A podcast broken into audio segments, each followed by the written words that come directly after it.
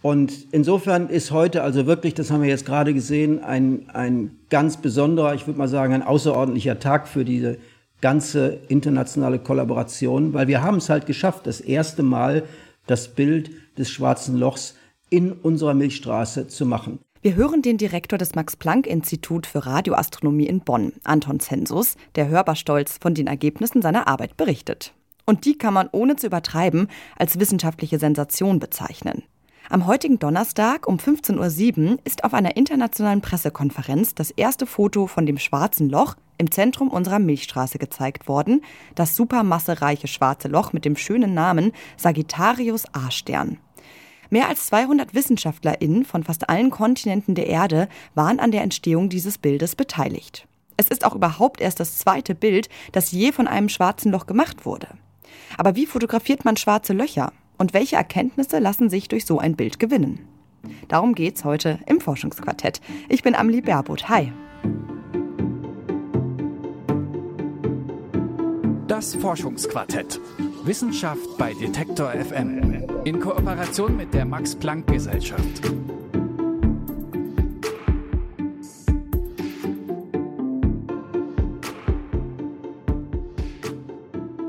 Schon länger gehen WissenschaftlerInnen davon aus, dass sich im Zentrum unserer Galaxie ein supermassereiches schwarzes Loch befindet. Nun hat man das mit dem sogenannten Event Horizon Teleskopverbund zum ersten Mal fotografieren können. Wie dieses Bild entstanden ist und was uns das Foto sagt, damit hat sich mein Kollege Janne Köhler beschäftigt. Er hat mit Anton Zensus gesprochen, den wir ja eben schon gehört haben, und der als Gründungsvorsitzender des Event Horizon Teleskopvorstands maßgeblich an dem Erfolg dieses Projekts beteiligt ist. Wir sprechen jetzt von Studio zu Homeoffice. Das heißt, falls so ein paar Straßengeräusche kommen, entschuldige ich mich schon mal von meiner Seite. Aber jetzt erstmal Hallo Yannick. Hi Amelie. Janik, das Bild, das heute veröffentlicht wurde, das ist das erste Bild von Sagittarius A Stern.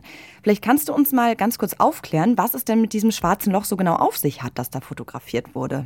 Ja, Sagittarius A Stern, das ist ein super massereiches schwarzes Loch im Zentrum unserer Milchstraße. Und ähm, um da vielleicht nochmal kurz die Basics zu klären.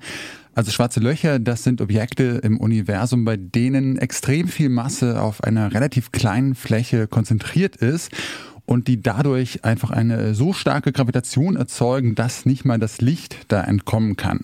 Und äh, super massereich heißt jetzt einfach, dass da wirklich sehr, sehr viel Masse komprimiert ist. Also Millionen oder sogar Milliarden Mal die Masse unserer Sonne. Im Fall von Sagittarius A Stern, da geht man davon aus, dass es mehr als vier Millionen Sonnenmassen hat. Also um sich das mal vorzustellen, vier Millionen Mal unsere Sonne komprimiert auf einen ja eigentlich recht kleinen Fleck im Universum.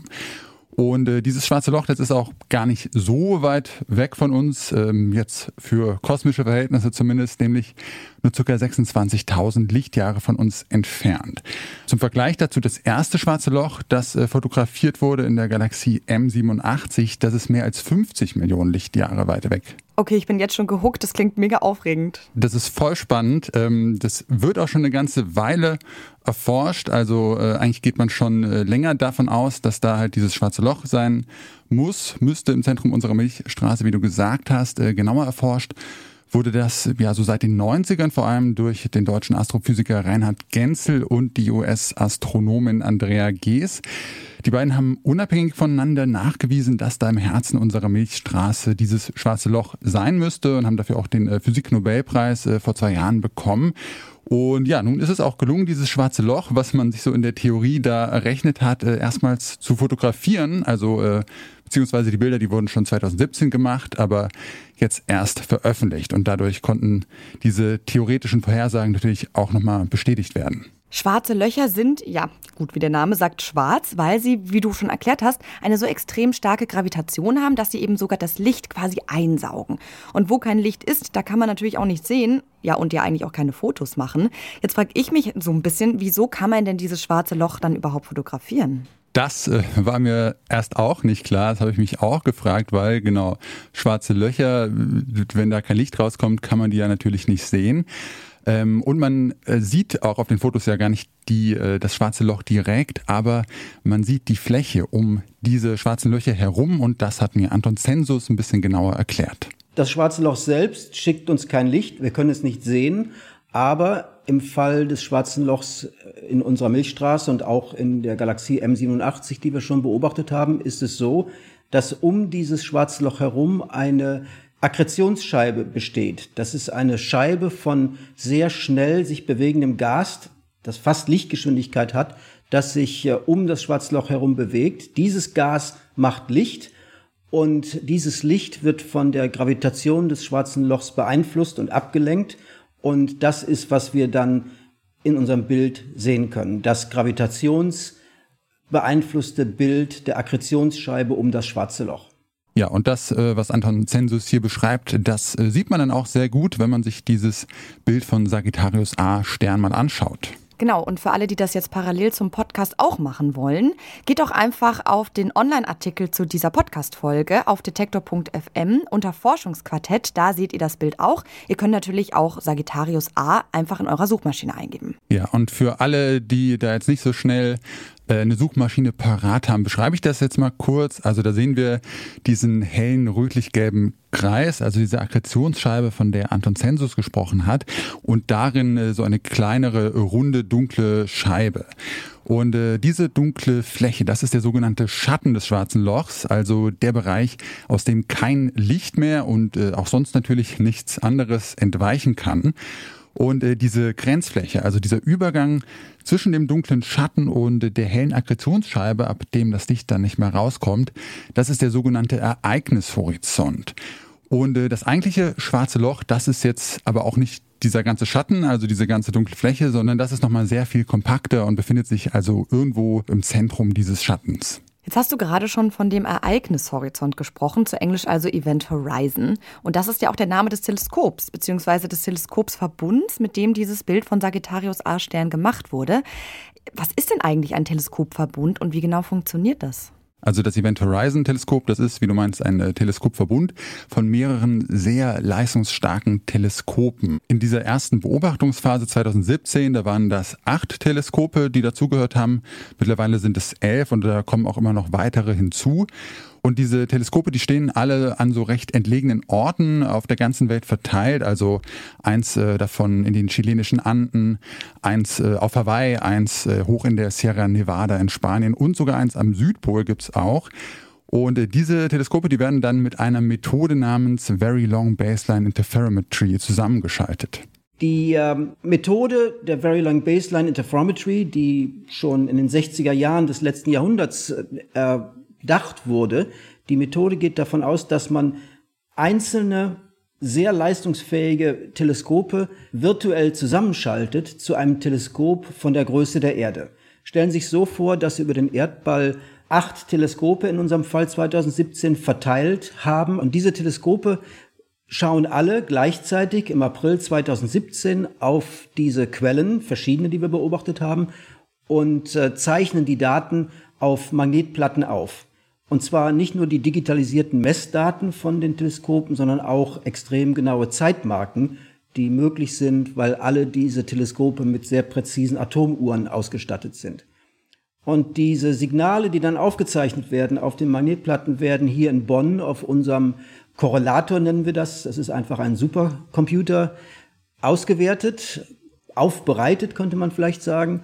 Und aus diesen aufbereiteten Daten kann man dann durch Bildverarbeitungsmethoden das Bild der Quellen erstellen. Also man hat dann nicht das eine Bild von diesem schwarzen Loch, sondern eigentlich sehr viele Bilder, die dann so zusammengerechnet werden. Und das Ergebnis, was wir dann sehen, das ist quasi so ein Mittelwert aus den vielen Bildern, das dann aber schon eine sehr wahrscheinliche Abbildung des tatsächlichen schwarzen Lochs ist.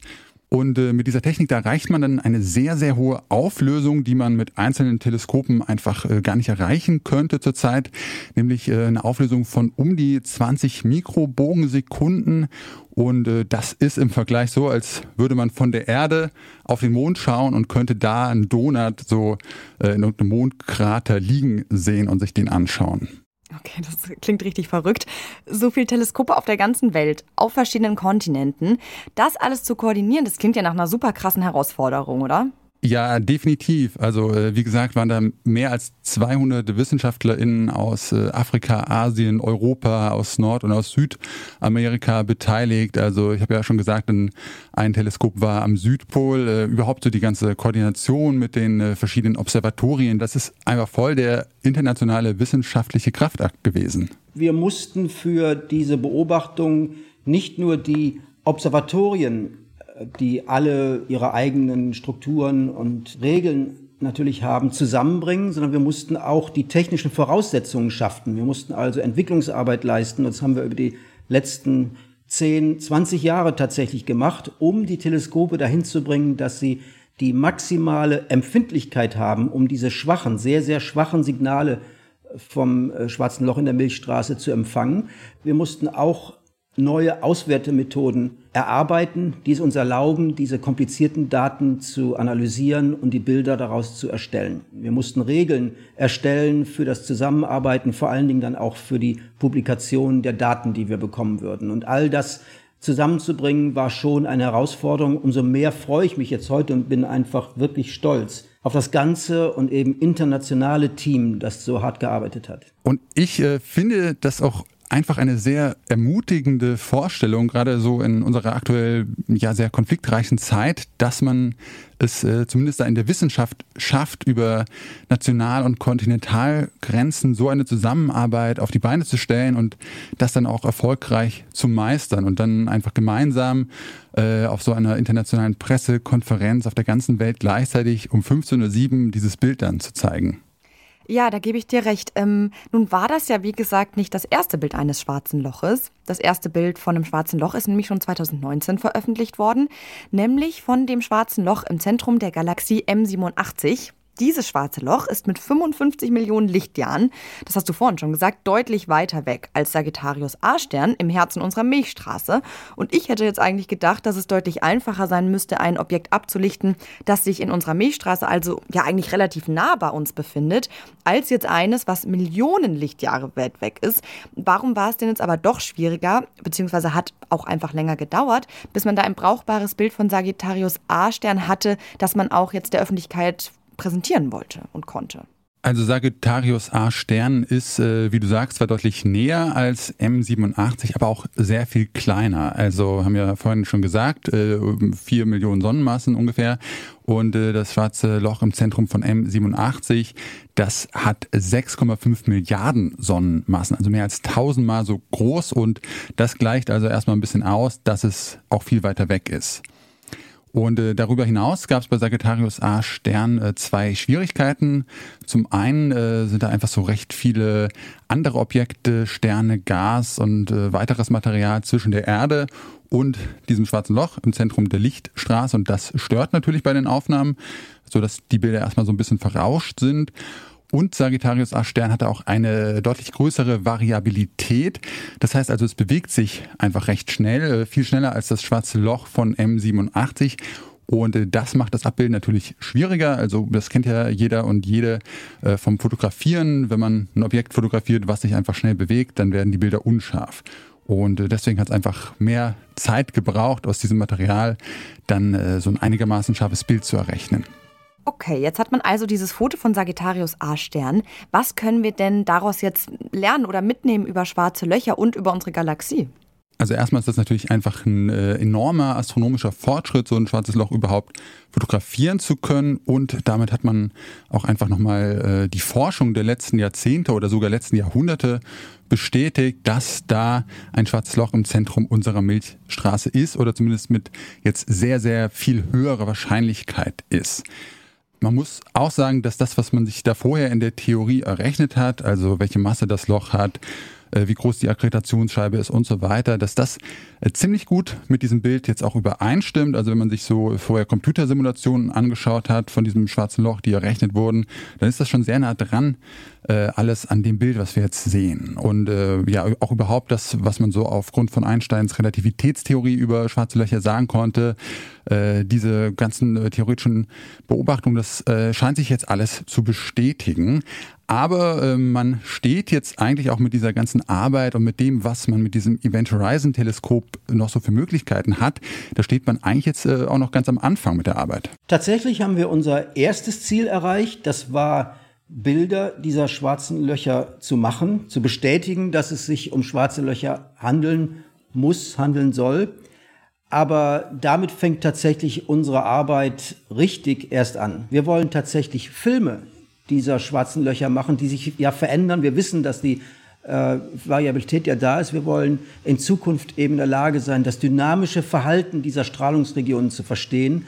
Wir wollen die Magnetfelder in diesen Objekten verstehen. Und wir wollen tatsächlich auch verstehen, wie entstehen die Jets in den zentralen Regionen und welchen Einfluss haben sie auf die Entwicklung der ganzen Galaxie. Ja, wie das so oft ist in der Wissenschaft, äh, da werden mit so einer Erkenntnis natürlich so ein paar Fragen beantwortet, aber es tun sich gleichzeitig auch ganz viele neue Fragen auf. Und ja, ich bin auf alle Fälle schon sehr gespannt, mir dann irgendwann in hoffentlich nicht allzu ferner Zukunft äh, den ersten Film von so einem schwarzen Loch anzuschauen. Ja, den, den würde ich mir auch anschauen. Ähm, heute ist das erste Foto des schwarzen Loch Sagittarius A-Stern im Zentrum unserer Milchstraße veröffentlicht worden. Wie das entstanden ist und was das für die Wissenschaft bedeutet, darüber habe ich mit meinem Kollegen Yannick Köhler gesprochen. Danke, Yannick. Sehr gern. Und mehr spannende Themen aus der Wissenschaft, die findet ihr bei all unseren weiteren Folgen des Forschungsquartetts. Einfach im Podcatcher eurer Wahl nach Forschungsquartett suchen und ja, ich freue mich auch, wenn ihr ein Abo dalasst. Nächste Woche geht es um den europäischen Aal und die Frage, wie man sein Aussterben verhindern kann. Ich freue mich, wenn ihr da einschaltet. Ich bin Amelie Baerboth, sagt ciao und wenn ihr mögt, bis nächsten Donnerstag. Das Forschungsquartett. Wissenschaft bei Detektor FM. In Kooperation mit der Max Planck Gesellschaft.